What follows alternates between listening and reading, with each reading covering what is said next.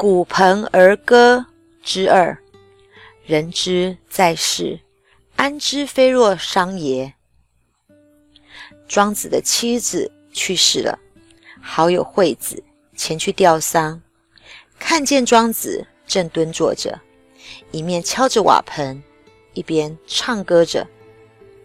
对于庄子的若无其事，如此的淡定，好友惠子实在是看不下去了。惠子非常愤怒地说道：“我说庄子啊，你的老婆与你结发生活，又为你生儿育女，还把孩子抚养长大成人。如今老婆年老去世了，你不悲伤难过，不顾昔日旧情就算了，居然还给我在那边边敲着瓦盆边唱着歌曲。我说你这个样子。”是不是太过分了呢？面对着气得七窍生烟的好友惠子，庄子回答说道：“不是你所想的这个样子的。当他刚去世的时候，我又怎么会不哀伤难过呢？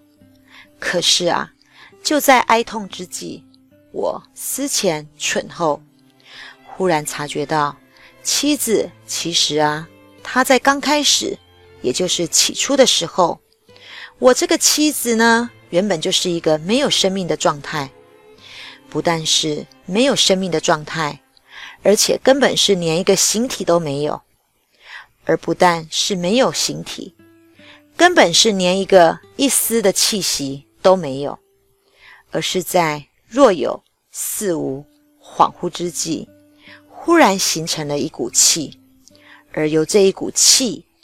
变化出一个形体出来，再由这一个形体变化出他现在的生命啊！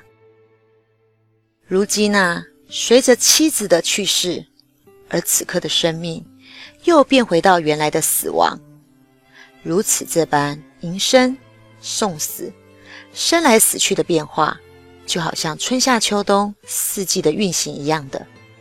人家我老婆如今都已经宁静。安详的栖息于大地、天地之间了，可我却还在这边哭哭啼啼的哀痛难舍。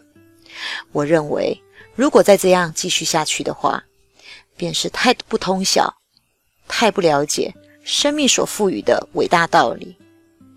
就是因为明白、顿悟了这样的缘故，所以才会停止了哭泣、哀伤的呀。